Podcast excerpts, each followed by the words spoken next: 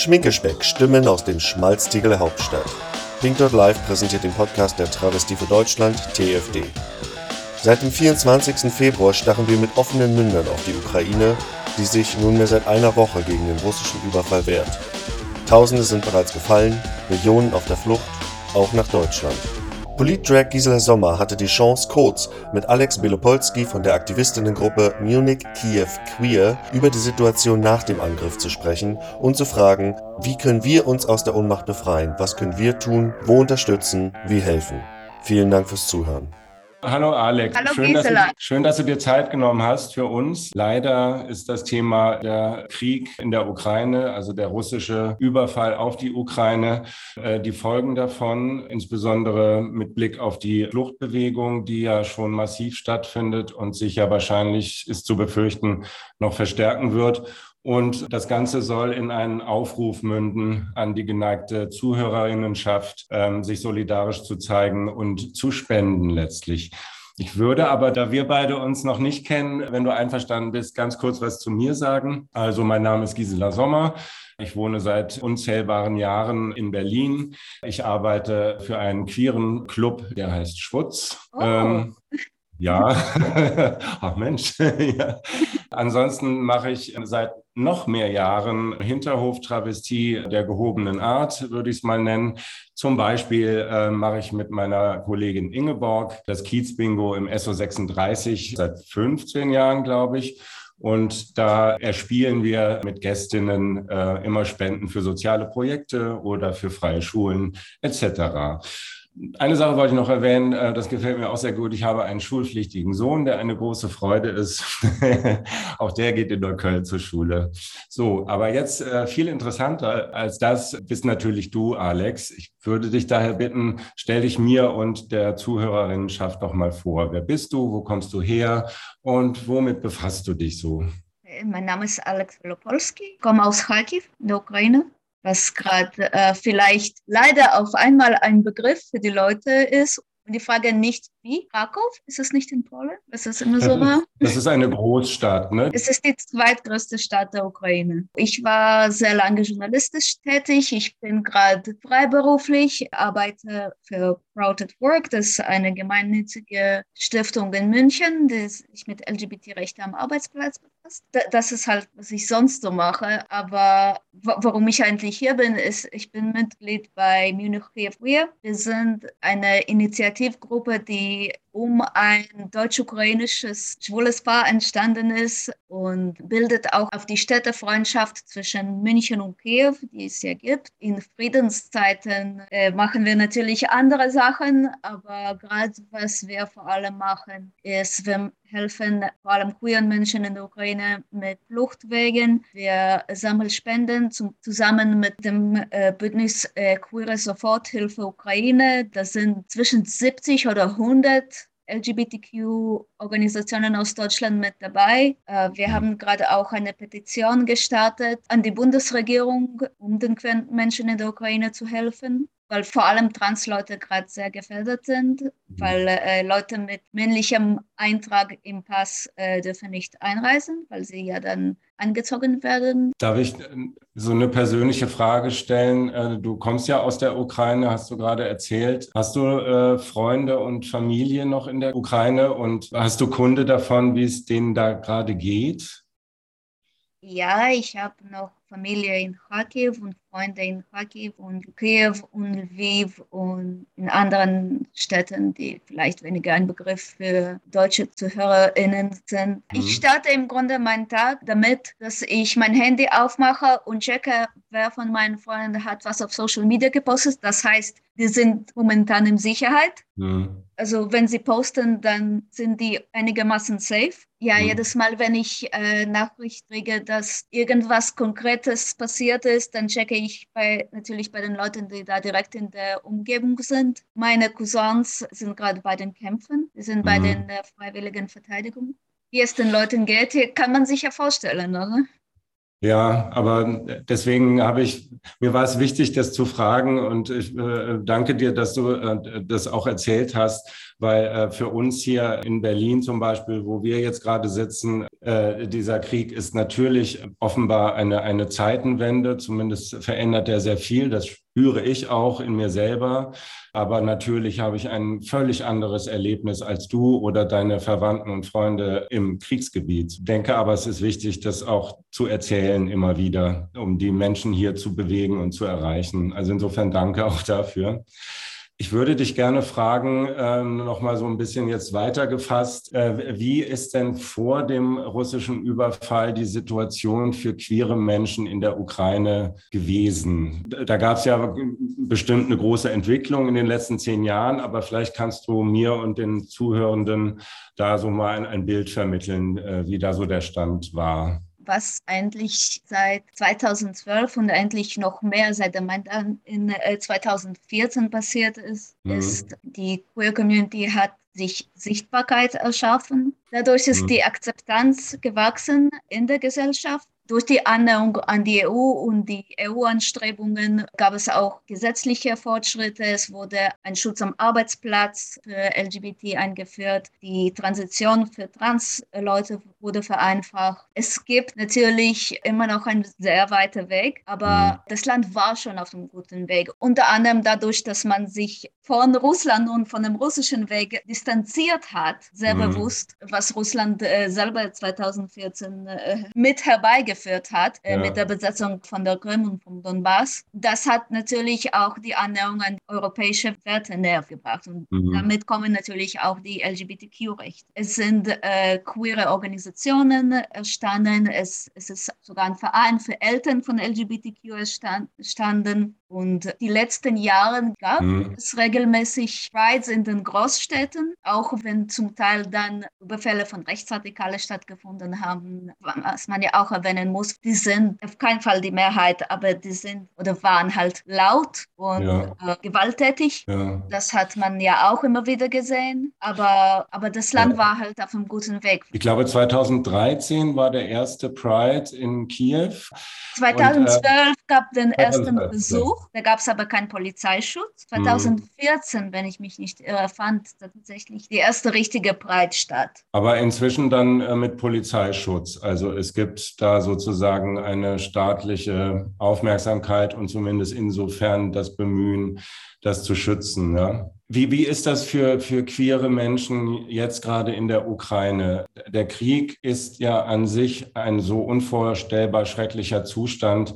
Das würde ja reichen. Aber äh, nun ist es ja in Fakt auch so, dass äh, das ein russischer Überfall ist oder sagen wir mal ein von Putin und seinem Regime äh, initiierter Überfall. Gibt es Befürchtungen, dass sich das weiter negativ auch insbesondere auf queere Menschen auswirken könnte? Also äh, Russland ist ja nun eher berüchtigt für seine Verfahren mit queeren Menschen. Da braucht man sich, glaube ich, die Frage gar nicht stellen, weil man ja. weiß ja, wie die Lage für queere Leute momentan in Russland aussieht.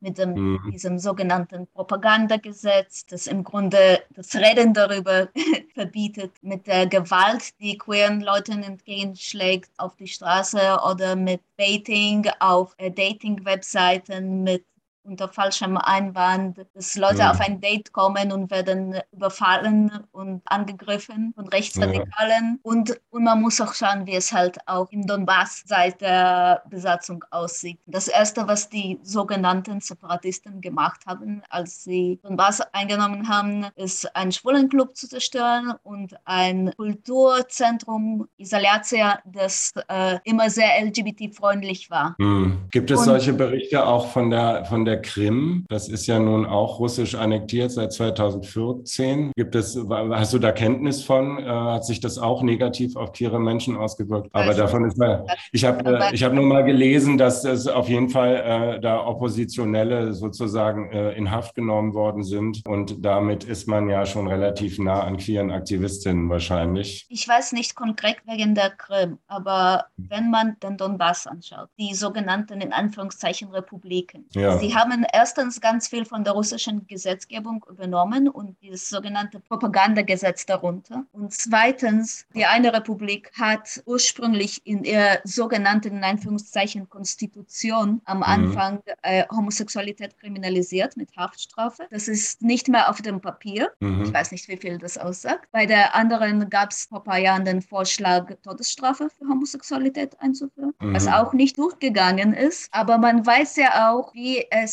in diesen Gebieten generell mit allen, die irgendwie auffallen, umgegangen wird ob sie dann ja. zu pro-ukrainisch aufgetreten sind oder sie einfach irgendwie missfallen haben oder sie irgendwie anders politisch aktiv waren. Und natürlich ja. sind da LGBTQ mit auch ein Ziel. Ja. Äh, man weiß von diesen sogenannten Kellern, wo Leute hingeschleppt werden, wo Folter stattfindet.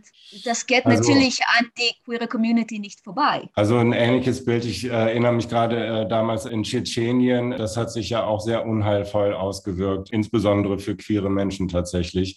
Quasi äh, der Vorwurf, oppositionell zu sein, das wird ja dann relativ breit angewandt von einer gewalttätigen Regierung. Ja. Ich würde dich gerne noch fragen, was sind die Erwar deine, vielleicht deine persönlichen Erwartungen ähm, an das westliche Europa, also die Europäische Union? Meine Erwartung generell an die Europäische Union, an die Europäische Gemeinschaft ist erstens natürlich die Ukraine zu unterstützen, zweitens äh, natürlich die Menschen, die momentan herfliegen, zu unterstützen. Wenn wir jetzt von queeren Menschen reden, dann sind gerade Transmenschen besonders gefährdet und brauchen besonders Schutz. Wir haben mhm. eine Petition an die Bundesregierung gestartet, dass sie die mhm. Aufmerksamkeit an die queere Leute lenkt, die gerade natürlich extra gefährdet sind. Wie können wir, und ich meine damit jetzt so, so ganz einfache Transvestiten aus Neukölln und so weiter, wie können wir äh, unterstützen? Was, was ist gerade wichtig und äh, wo können wir das tun? Also was brauchen die Leute,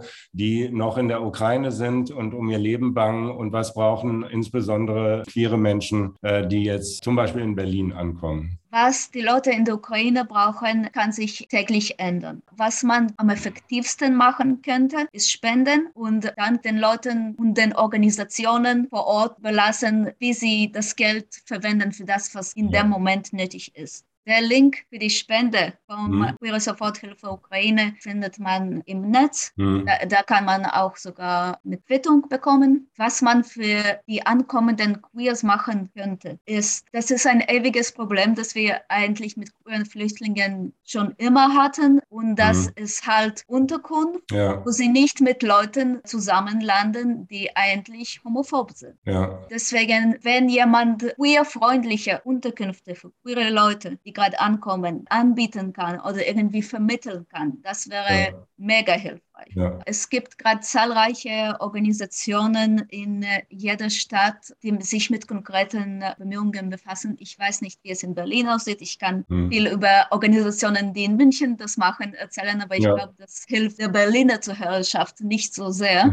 naja, das ist ja fürs Internet, also sagen wir mal äh, an die europäische Bevölkerung gerichtet.